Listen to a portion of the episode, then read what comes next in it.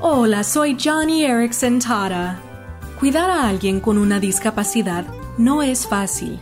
Estoy pensando en Jeris y Natalia, una pareja joven con un hijo de 7 años con autismo.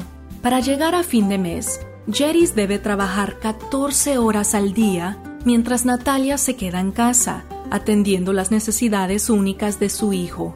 Es por eso por lo que disfrutan tanto nuestro retiro para familias con discapacidades, donde reciben descanso y mucha diversión. Cuando pienso en parejas como Jeris y Natalia, deseo practicar lo que dice Primera de Crónicas, capítulo 28. Sé fuerte y valiente, pon manos a la obra. Los padres con necesidades especiales trabajan duro y es por eso por lo que se benefician de que tú y yo los apoyemos. Johnny y amigos, compartiendo el amor de Cristo a personas afectadas por la discapacidad.